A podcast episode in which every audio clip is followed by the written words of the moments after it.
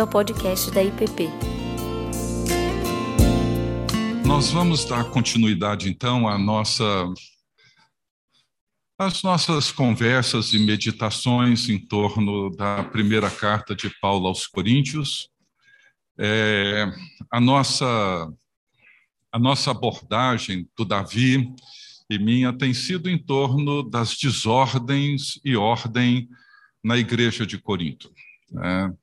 A carta que Paulo escreve, ele apresenta uma série de desordens que aquela igreja recém-estabelecida, recém-plantada, estava enfrentando, e, consequentemente, o seu esforço pastoral em colocar as coisas novamente em ordem.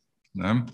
E, e, nós estamos, então, avançando dessa maneira, procurando entender a razão, a natureza das desordens e procurar olhar para a maneira como Paulo procurou orientar essa igreja restabelecer a ordem enquanto povo de Deus.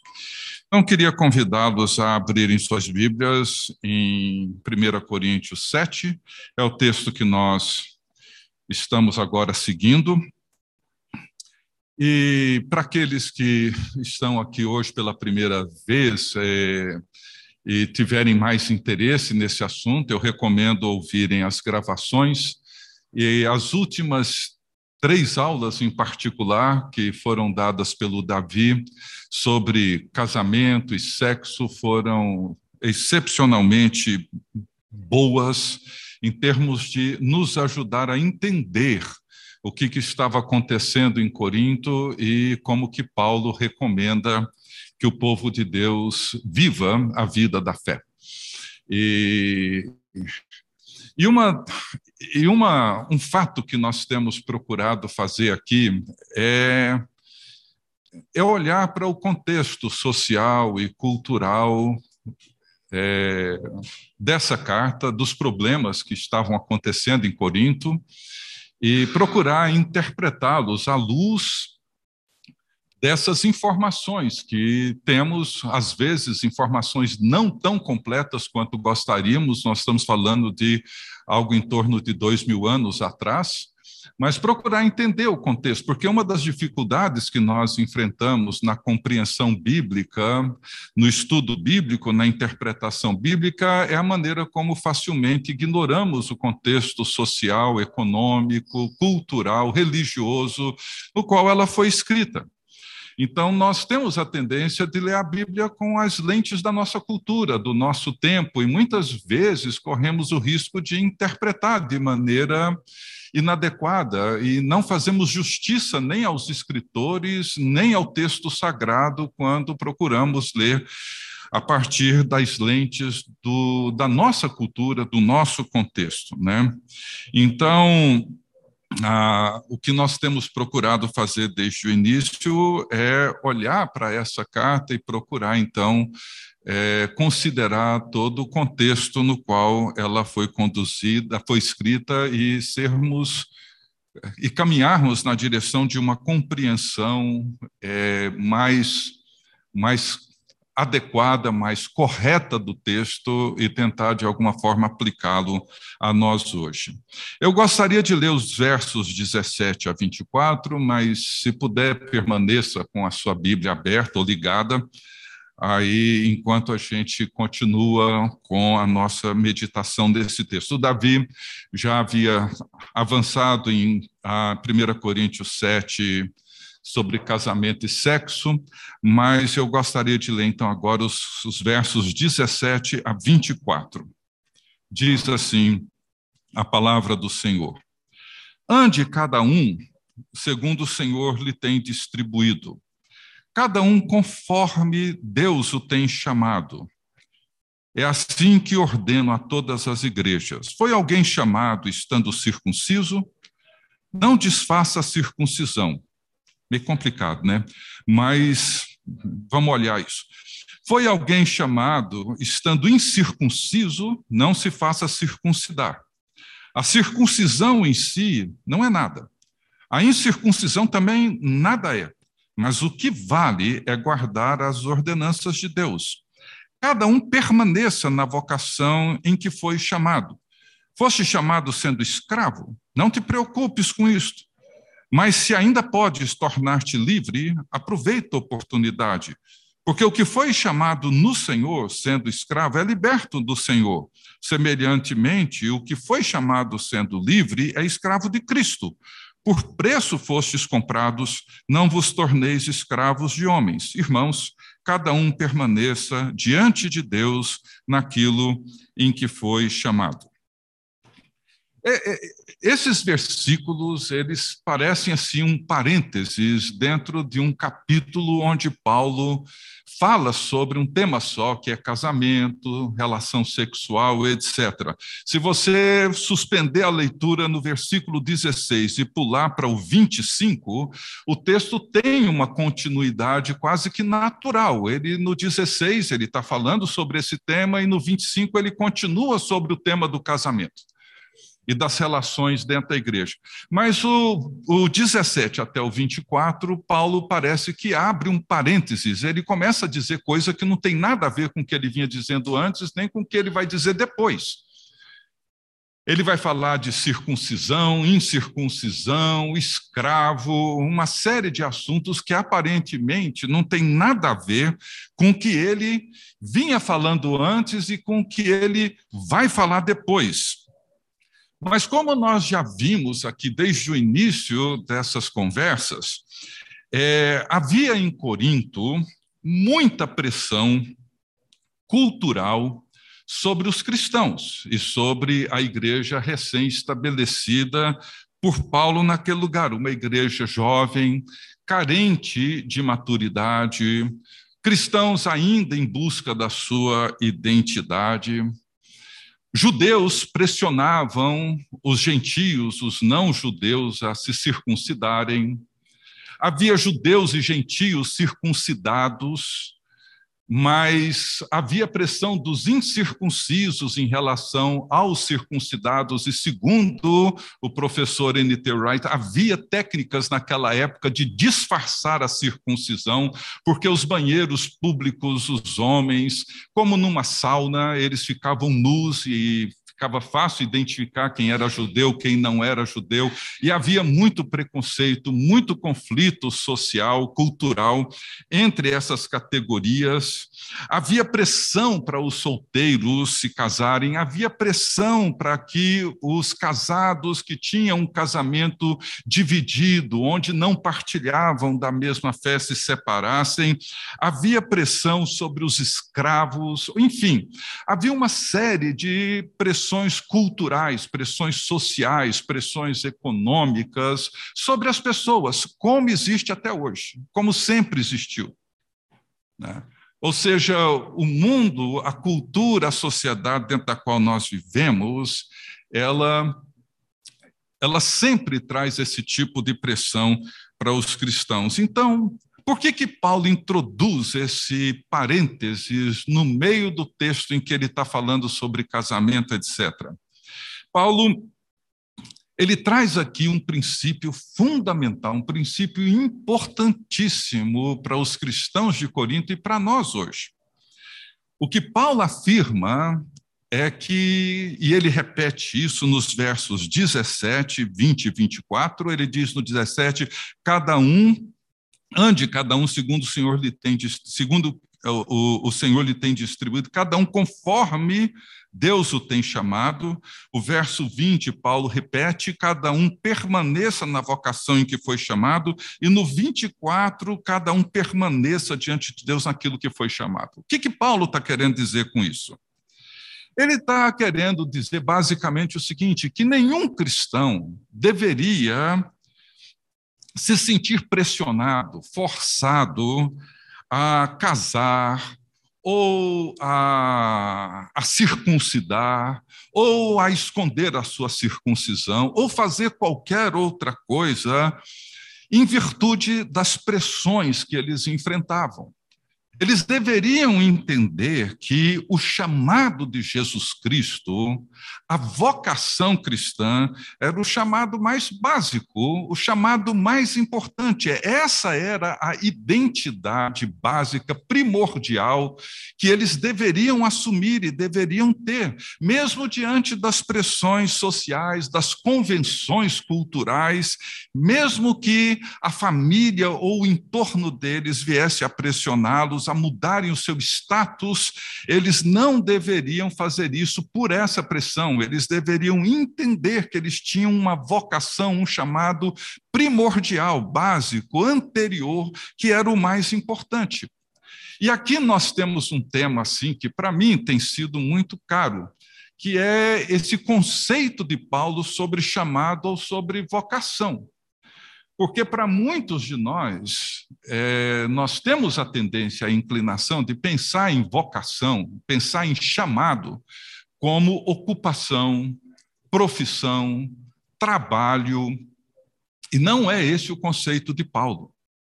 Paulo não trabalha o conceito de vocação como um conceito profissional, um conceito de ocupação apenas duas vezes, no início dessa carta e no início da carta aos Romanos, Paulo fala de ser apóstolo por chamado de Jesus Cristo. Mas para Paulo isso não significa que existia uma profissão chamada apóstolo e ele foi então para uma escola de formação de apóstolos, formou em apóstolo e tornou-se um apóstolo porque Deus o chamou para ser apóstolo. Não. Paulo diz que é um apóstolo porque ele viu o Senhor, ele vai descrever isso mais no final dessa carta. Ou seja, não era uma ocupação, uma profissão.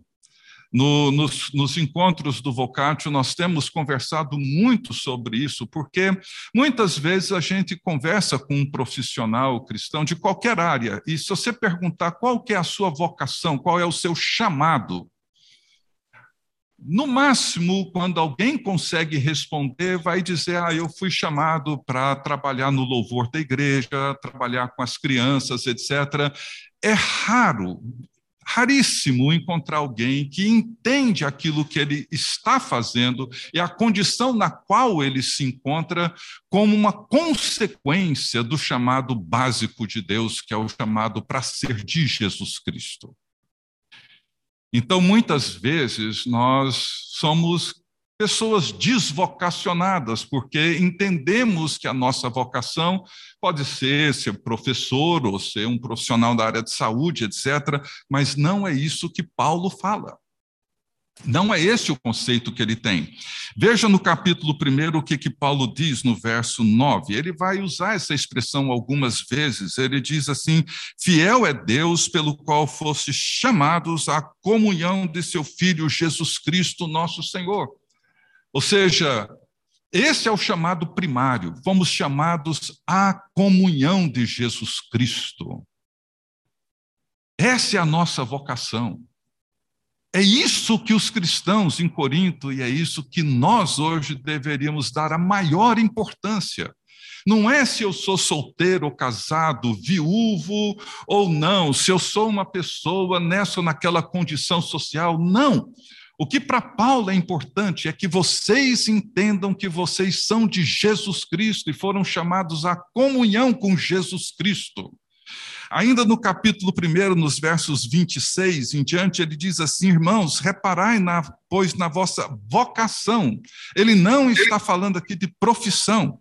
Ele está dizendo que, visto que não foram chamados muitos sábios segundo a carne, nem muitos poderosos, nem muitos de nobre nascimento, pelo contrário, Deus escolheu, Deus chamou, Deus vocacionou as coisas loucas do mundo para envergonhar os sábios, e escolheu as coisas fracas do mundo para envergonhar as fortes, e Deus escolheu as coisas humildes do mundo e as desprezadas, e aquelas que não são para reduzir a nada as que são, a fim de que ninguém se vanglorie na presença de Deus. Noutras palavras, Paulo está dizendo: não é pelo fato de você ser escravo, livre, casado ou solteiro, viúva, não é isso que define primariamente quem você é.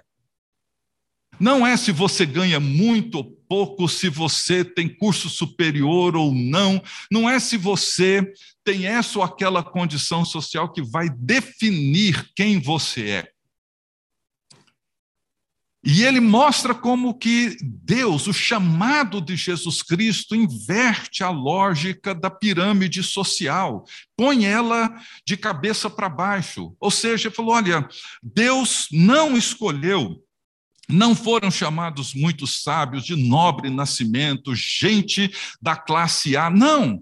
Embora houvessem essas pessoas na igreja, e sempre houve gente assim na igreja, essas pessoas sempre estiveram presentes, mas a igreja de Corinto, basicamente, grande parte da igreja no mundo todo, em todas as épocas, sempre foi formada de pessoas de condição mais humilde, mais simples gente pobre, gente desprovida. E o que Paulo está dizendo é o seguinte: olha, mesmo que você esteja na condição mais baixa dentro da estrutura social do Império Romano, de Corinto, e nós já vimos isso nos, nas primeiras aulas, isso foi apresentado assim a exaustão sobre a influência dessas pessoas cultas e sábias e entendidas, como que essa pressão, inclusive, aconteceu sobre Paulo. Paulo aqui está dizendo: olha, não é assim que funciona. Deus fez com que as pessoas mais simples tornassem as pessoas mais reconhecidas, valorizadas dentro do corpo de Cristo. E aí ele vai para o capítulo 7, dentro desse contexto em que ele está tratando desses temas tão cruciais na igreja de Corinto, ele está dizendo: cada um ande de acordo com o que o Senhor tem chamado. O que, que significa isso? Falou: olha, o Senhor te chamou, te salvou, estando você solteiro, sirva ao Senhor como solteiro. Ele não está dizendo que é uma condição na qual você deve permanecer eternamente nela. Não. Mas não fique frustrado porque você não está numa outra condição agora. A sua condição agora é essa. Entenda que a sua vocação fundamental é Cristo. É a comunhão com Cristo. Então, sirva a Cristo nessa condição na qual você se encontra. Você é escravo? Paulo diz: é assim que é. Se você puder tornar-se livre, ótimo. Mas se você não conseguir isso, entenda que a sua identidade em Cristo é a identidade mais importante na sua vida, porque em Cristo você encontra-se livre. Então, não é que Paulo aqui vai defender a escravidão, como algumas pessoas às vezes interpretam. Se lê o resto do Novo Testamento e as cartas de Paulo, principalmente Filemão, você vai entender como que Paulo pensava sobre esse assunto. Paulo não é contra casamento, como algumas pessoas interpretam na parte final do capítulo 7. Não é nada disso.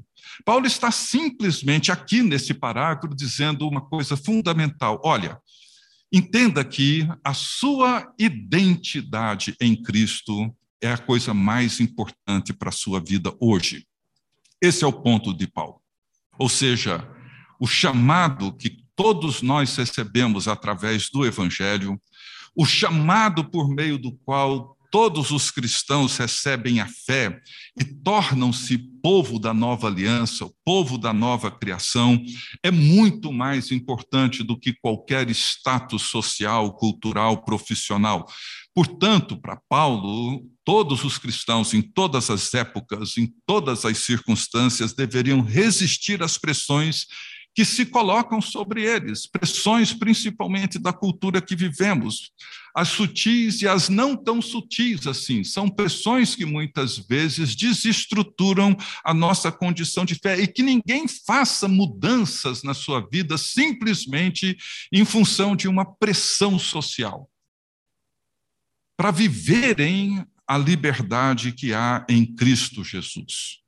Então, Aqui surge uma pergunta para no final a gente poder, quem sabe, conversar um pouco mais. Assim, em que medida, para mim, para você, está claro que nós temos essa identidade básica em Cristo? Em que medida nós entendemos que é preciso afirmá-la? Ou de que forma nós muitas vezes pressionamos as pessoas a mudarem certas condições de vida, ou conscientemente ou inconscientemente, nós as julgamos pelo status qual, no qual elas se encontram. E se não houver uma mudança desse status, isso pode tornar a vida dessas pessoas uma vida menos significativa, com menor valor. O que Paulo está fazendo aqui, basicamente, é o seguinte: vocação, chamado, não é ocupação, não é profissão, não é status.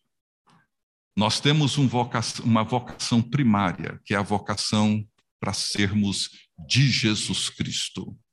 Tá? Seguindo o texto, nosso tempo está correndo, deixa eu ler os versos 25 em diante até o final do capítulo. Paulo segue dizendo: Com respeito às virgens, não tenho mandamento do Senhor, porém dou minha opinião. Como tendo recebido do Senhor a misericórdia de ser fiel. Considero, por causa da angustiosa situação presente, ser bom para o homem permanecer assim como está. Estás casado? Não procures separar-te. Estás livre de mulher? Não procures casamento. Mas se te casares, com isto não pecas. E também, se a virgem se casar, por isso não peca. Ainda assim, tais pessoas sofrerão angústia na carne, e eu quisera poupar-vos. Isso, porém, vos digo, irmãos, o tempo se abrevia o que resta é que não só os casados sejam como se não fossem, mas também os que choram como se não chorassem, e os que se alegram como se não se alegrassem, e os que compram como se não possuíssem, e os que utilizam do mundo como se dele não usassem, porque a aparência deste mundo passa. O que realmente eu quero é que estejais livres de preocupações. Paro por aqui, depois a gente continua. O texto aqui é cheio de conselhos que parecem contraditórios, confusos. Às vezes dá essa impressão de que Paulo é contra o casamento, mas não se trata disso. Veja, nos versos 26, Paulo diz assim: considero por causa da angustiosa situação presente. O verso 28, Paulo diz assim: mas se te casares, não pegue também. Não, ainda assim, tais pessoas sofrerão angústia. Verso 29, Paulo diz assim. Ah, isso, porém, vos digo, irmãos, o tempo se abrevia. E no verso 32, Paulo diz: O que realmente eu quero é que estejais livres de preocupações. Aqui, alguns estudiosos, eles acreditam que havia duas coisas provavelmente na mente de Paulo. Dois cenários. Paulo saiu de Corinto por volta do ano 51. E já no ano 51 e nos anos que se seguiram, depois até o período em que ele escreve essa carta, houve uma grande crise alimentar na região. Falta de grãos, que é a base da comida daquela, daquela época, daquele do povo grego, e, e outros ah, escritores que escreveram sobre aquele mesmo período mencionam esse fato. Ou seja, muitos cidadãos romanos, gregos, muitos colonos, e em Corinto havia muita gente assim, principalmente as pessoas mais pobres, haviam chegado a essa conclusão de que o Império Romano, que era a força e o poder da época que iria protegê-los, mantê-los alimentados, seguros, etc., não estava mais conseguindo cumprir com o seu papel. Ou seja, a comida acabou, a fome chegou. E quando a fome chega, e quando não tem comida, as coisas mudam, o cenário muda. Então, uma grande dúvida pairava dentro daquele cenário, dentro daquele contexto do Império Romano e, particularmente, na cidade de Corinto. Aparentemente, as coisas estavam indo de mal a pior. Muita coisa estava dando errado. E isso, obviamente, a gente sabe, afeta os pobres em particular. E a maioria dos cristãos de Corinto eram pobres, como Paulo diz nos versos 26 em diante do primeiro capítulo. Eram pessoas simples, pessoas pobres, muitos deles, inclusive, escravos, que, era, que eram os que sofriam mais quando uma crise dessa ordem, dessa natureza, afeta uma cidade inteira. Então havia um aperto, uma preocupação e um futuro muito incerto. E era um tempo de, de sofrimento e de perspectivas não muito satisfatórias, positivas. E as pessoas começavam a ficar preocupadas, ansiosas. E Paulo diz: o que eu realmente quero é que vocês estejam livres de preocupações. Mas Paulo também se refere a esse tempo que se abrevia, e provavelmente Paulo pode ser que ele tenha também em mente essa volta de Jesus Cristo e o tempo que as circunstâncias que normalmente antecipam o retorno do Senhor. Paulo, nessa mesma carta, no capítulo 9, ele fala sobre a volta de Jesus Cristo também. É possível que ele tenha esse cenário mais imediato diante dele, de fome, de escassez, de dificuldade, que ele chama aqui, por duas vezes, de um período de intensa angústia e é possível também que ele tenha em mente, e assim os cristãos do primeiro século, eles tinham uma consciência escatológica bem diferente, completamente diferente do que nós temos hoje. Eles já viviam o início do fim, isso era uma realidade bem forte para eles, nós vemos isso em praticamente todas as cartas. Então, diante desses dois cenários, Paulo ele usa essa realidade, ele considera essa realidade a realidade mais imediata da fome e da angústia presente, para dizer: olha, vocês têm que considerar as decisões que vocês estão tomando e deverão tomar diante do cenário que nós estamos vivendo.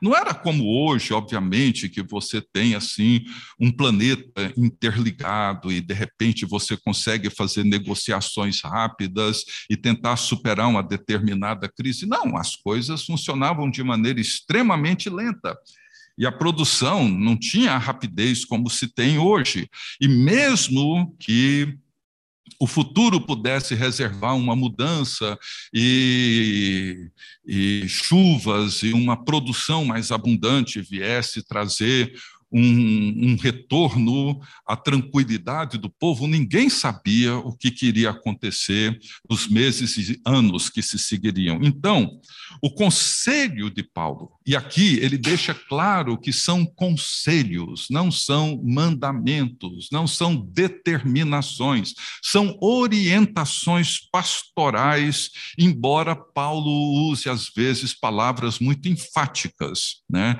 Ele está são conselhos relacionados à agonia social causada pela escassez.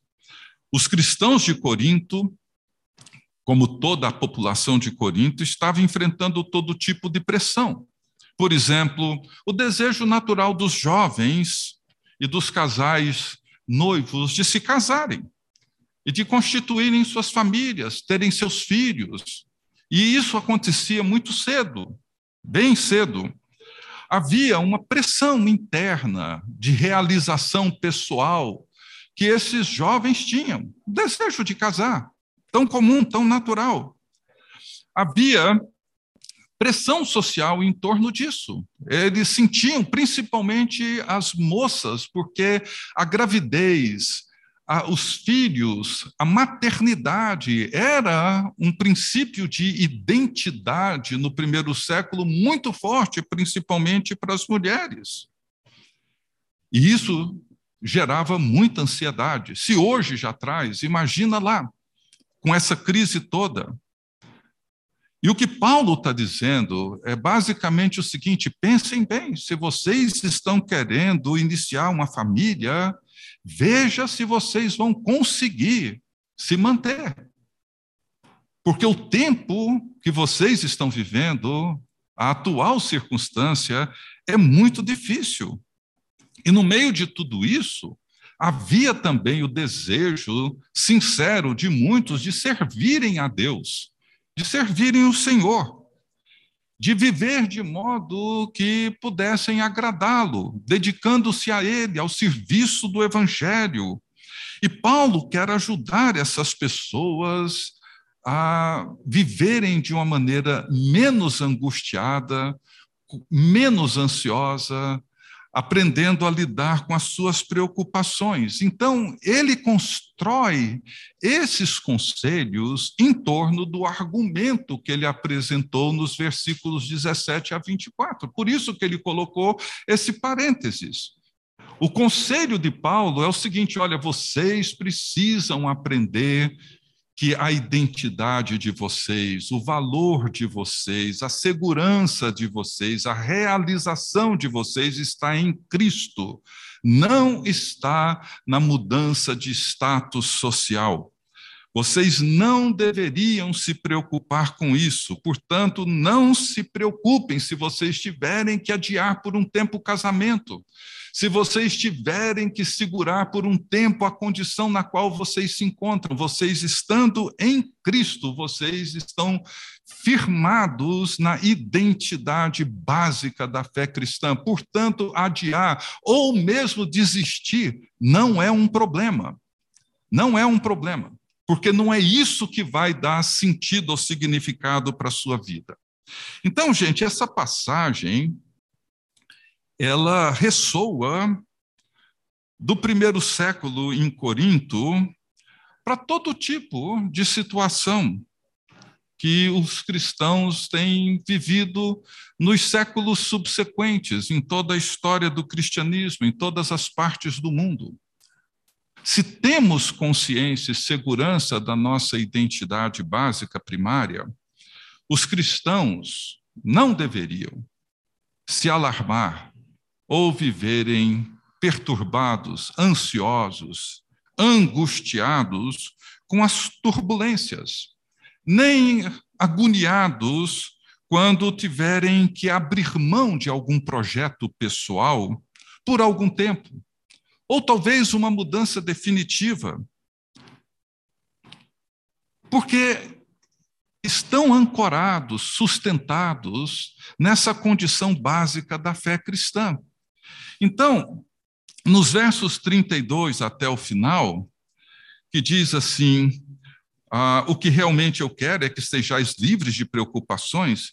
Quem não é casado cuida das coisas do Senhor, de como agradar ao Senhor, mas o que se casou cuida das coisas do mundo, de como agradar à esposa, e assim está dividido. Também a mulher tanto a viúva como a virgem cuida das coisas do Senhor para ser santa, assim no corpo como no espírito, e a que se casou, porém, se preocupa com as coisas do mundo, de como agradar ao marido. Digo isto em favor dos vossos próprios interesses. Não que eu pretenda enredar-vos, mas somente para o que é decoroso e vos facilite consagrar-vos desimpedidamente ao Senhor. Entretanto, se alguém julga que trata sem decoro a sua filha, estando já a passar-lhe a flor da idade, veja, casavam muito cedo. Ah, e as circunstâncias o exigem, faça o que quiser, não peca, que se casem, Todavia, o que está firme em seu coração, não tendo necessidade, mas domínio sobre o próprio arbítrio, e isso bem firmado no seu ânimo para conservar virgem a sua filha, bem fará. E assim, quem casa sua filha virgem faz bem, quem não a casa faz melhor. A mulher que está ligada enquanto vive o marido, contudo, se falecer o marido, fica livre para casar com quem quiser, mas somente no Senhor. Todavia será mais feliz se permanecer viúva, segundo a minha opinião, e penso que também tem o Espírito de Deus.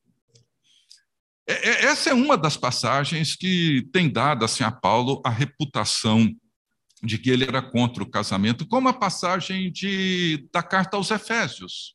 Né? Que dá a reputação dele ser machista, dele ser é, é, Enfim, né, a, a, o, o Davi não sei se esse ano ainda, no ano passado, falando sobre 1 Pedro, ele citou uma colega dele de escola lá no Canadá, que escreveu um texto, escreveu, o nome dela é Érica, né, Davi? Escreveu um, um, um paper sobre sobre esse texto de Éfeso, de, da carta de Paulo aos Efésios, né, no capítulo 5, versos 21 em diante, e ela faz uma análise assim importantíssima, histórica, mostrando que naquela época a ideia de cabeça, porque Paulo diz que o marido é o cabeça da esposa, etc, etc, que o cabeça era o imperador, era o general romano.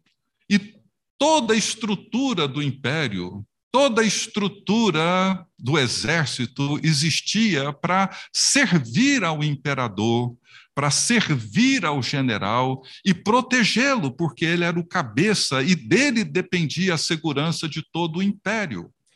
Portanto, Sêneca, que foi um conselheiro de Nero, que foi imperador no tempo de Paulo, ele aconselhou Nero, dizendo que Nero ele poderia, quando quisesse, ter compaixão com algum cidadão romano, mas nunca amá-los. Não era dever do imperador amar os seus súditos, os súditos deveriam amar o imperador e protegê-lo. E Paulo agora escreve aos cristãos dizendo para esse marido, usando a mesma imagem, dizendo: você deve amar a sua esposa, sacrificá-la por ela, doar-se a ela, cuidar dela. Ou seja, não é a esposa e os filhos que devem cuidar do cabeça, é o cabeça que tem que cuidar. Não é a mulher e os filhos que deverão se sacrificar para proteger o cabeça, é o cabeça que se sacrifica e se doa para sua mulher, para os seus filhos, inclusive para os seus escravos. Ou seja, Paulo inverte toda a lógica cultural, mostrando como que agora, enquanto discípulos de Cristo, os homens deveriam se comportar, não são pequenos imperadores dentro de casa, muito pelo contrário. Então, o que Paulo está fazendo aqui, ele está procurando orientar, como um pastor, a essa comunidade num momento difícil em que eles estavam vivendo. Ele não se opunha ao casamento. E, e ele deixa claro que quem quiser, vá em frente, não tem problema. Então, ele mesmo defende isso no capítulo 9. Ele, ele fala do direito que ele teria de ter uma esposa, um direito que os outros apóstolos, Paulo diz, que tinham. Portanto, Paulo não faz nenhuma objeção a isso, mas ele está procurando trazer essa orientação. Então, Paulo não pensa aqui que é impossível para alguém servir ao Senhor e cuidar e amar e proteger o seu cônjuge simultaneamente. Mas ele reconhece a responsabilidade dos cristãos casados, do marido e da esposa.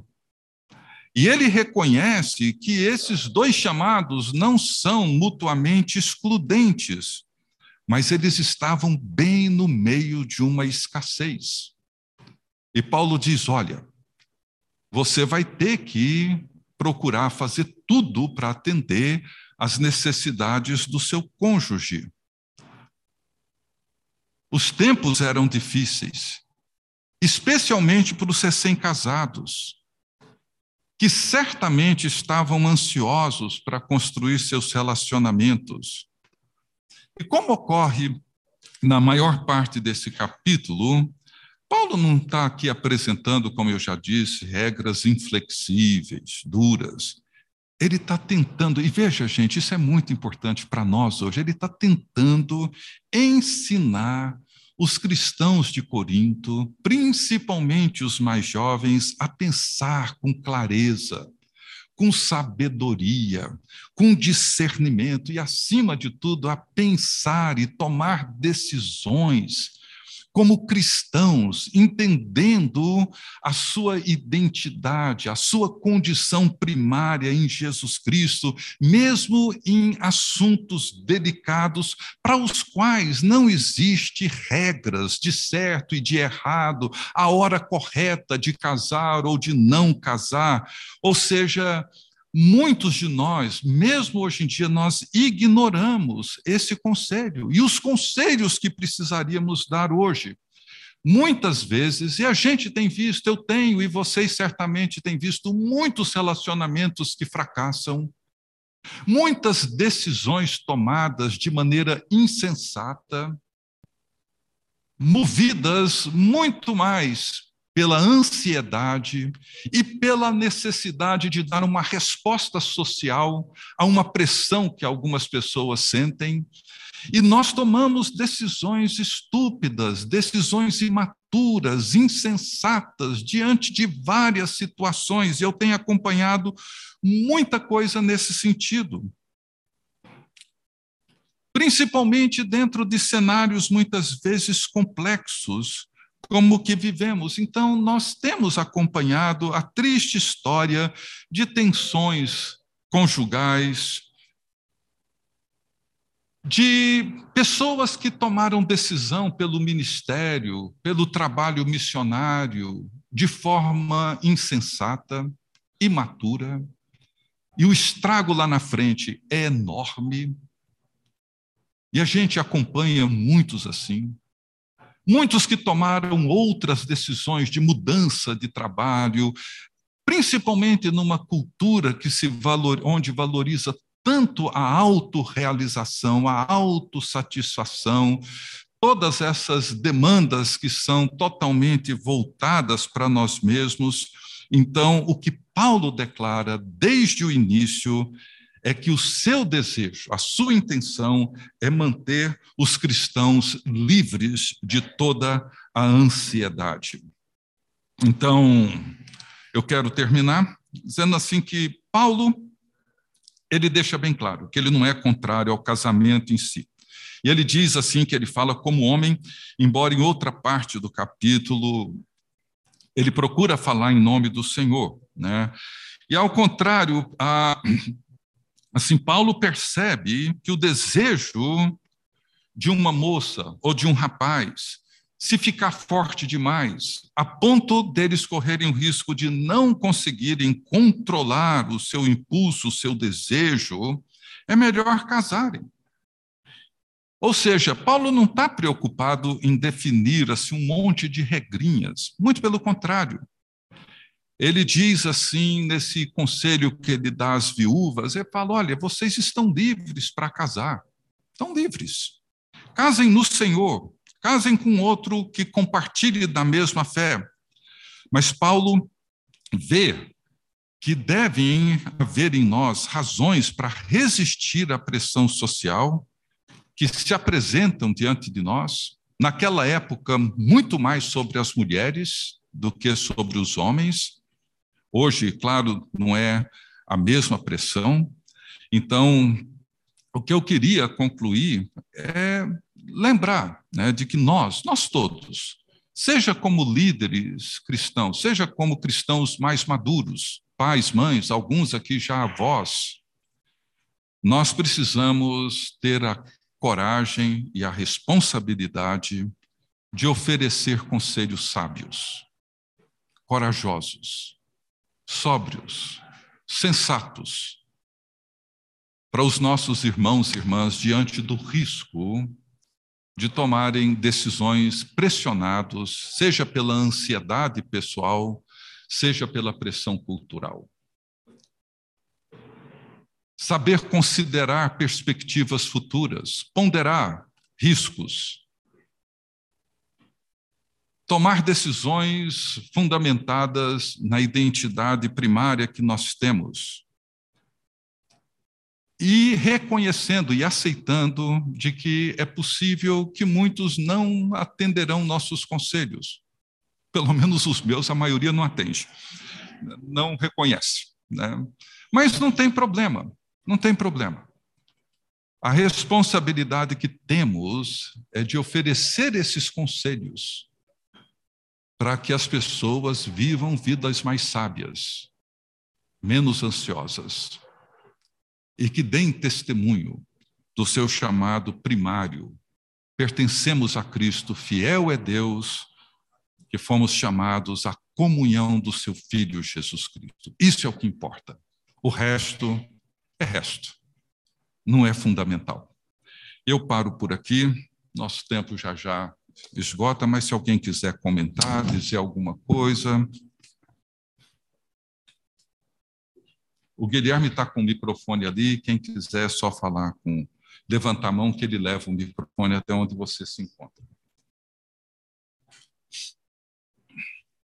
A Adele está aqui. O Guilherme está vindo ali.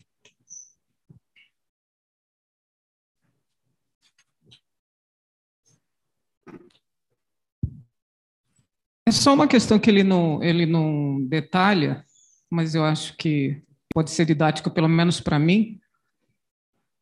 À medida que eu compreendo a vocação, que é viver em Cristo, servir a Cristo, dependendo do que eu achava antes como sendo vocação, eu preciso abrir mão dessa velha vocação falsa vocação, dependendo do que eu fazia.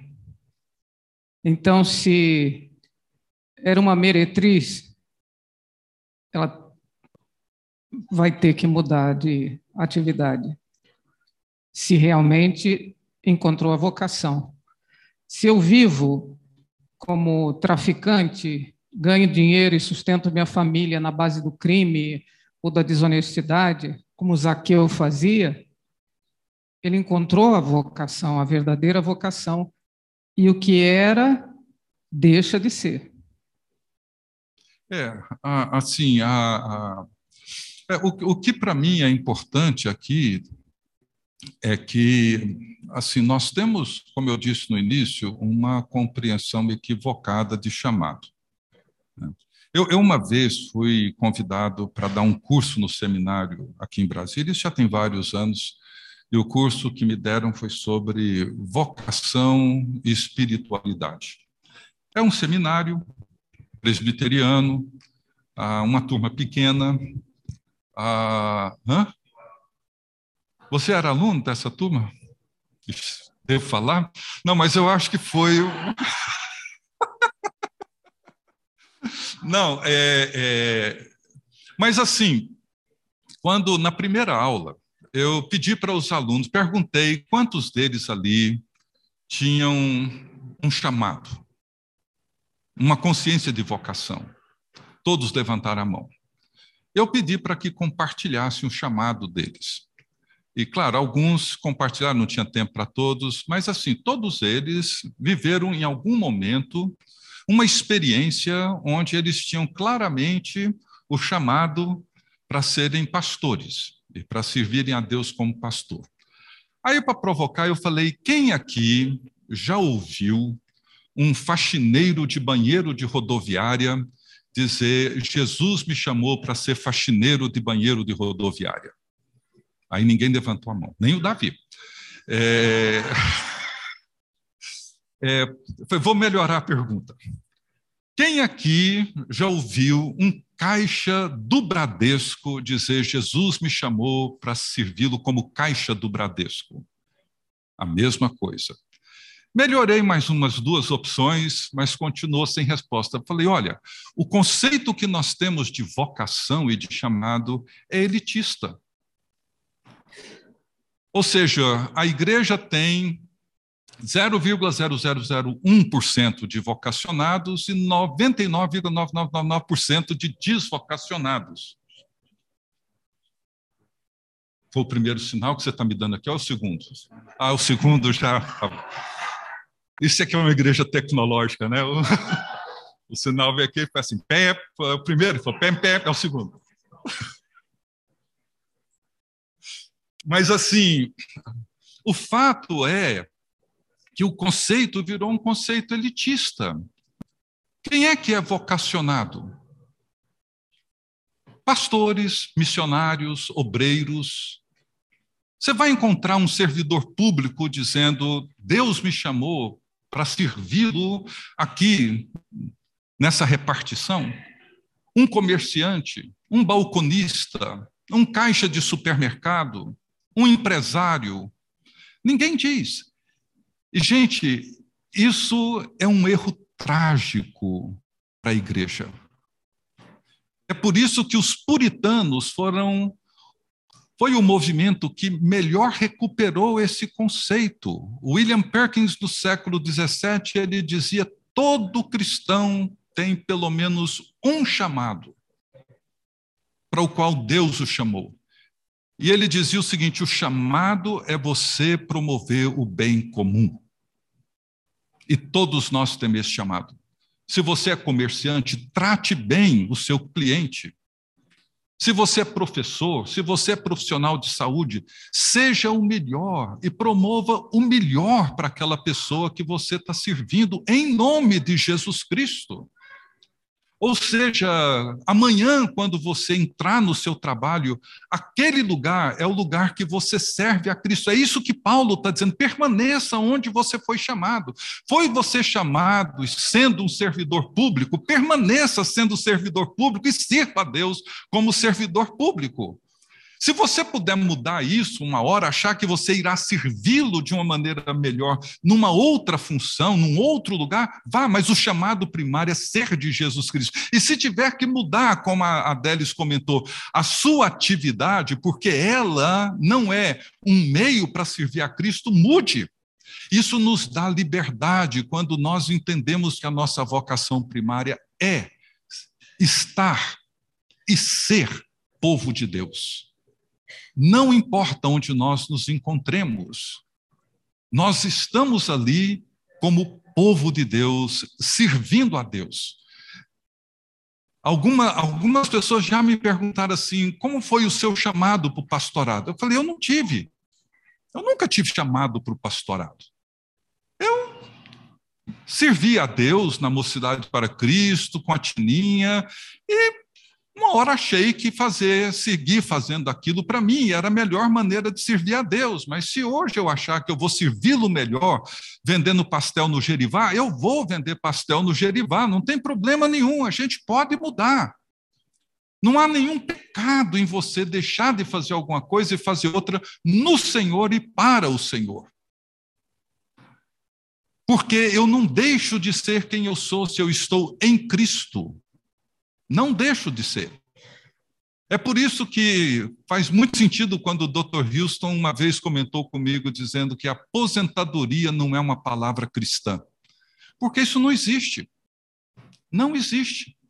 Não existe um espaço sequer na nossa vida da qual Jesus Cristo não diga eu sou o Senhor, isso aqui é meu, esse é o espaço que eu espero que você me sirva. Se você é pobre, tem um emprego simples, não tem problema. Se você está limpando o banheiro da rodoviária, não tem problema. Permaneça em Cristo e sirva a Cristo onde você estiver. Se pode fazer um curso e melhorar o seu trabalho, faça isso. Mas não faça isso por pressão cultural, não faça isso porque você perdeu a sua identidade. Ou porque aquilo vai te dar um status melhor. Não. Não case porque você está sofrendo uma pressão e se você não casar, você vai ser taxado disso ou daquilo. Não, não faça isso. Paulo está dizendo, não vivam com esse tipo de ansiedade. Três, quatro anos atrás, Tininho e eu estávamos no encontro da CEPAL e a Edmeia Williams foi uma das palestrantes lá. Edmeia, para quem não conhece, é uma viúva, uma senhora Acho que ela é de Trinidad e Tobago, foi casada com o executivo da Petrobras, morou no Iraque muitos anos, e depois de viúva, ela hoje cuida de uma ONG chamada Casa de Marta e Maria, ali num dos morros do Rio de Janeiro. E ela tem um jeito assim muito peculiar dela, assim, ela é uma mulher assim muito intensa assim, e a fala dela não é só tocante, mas é também bastante provocativa, ela, ela é muito firme naquilo que ela faz. E ela, a uma certa altura da palestra dela, ela disse: Eu não aguento mais esse mimimi desse mundo de mulher que me procura em tudo quanto é lugar que eu vou falar, e serve para os homens também, tá? Mas estou dizendo do jeito que ela falou. Que ficam ali, ah, porque o pastor não me deixou fazer isso? Ah, porque eu queria fazer aquilo e eu não pude, a igreja não me apoia.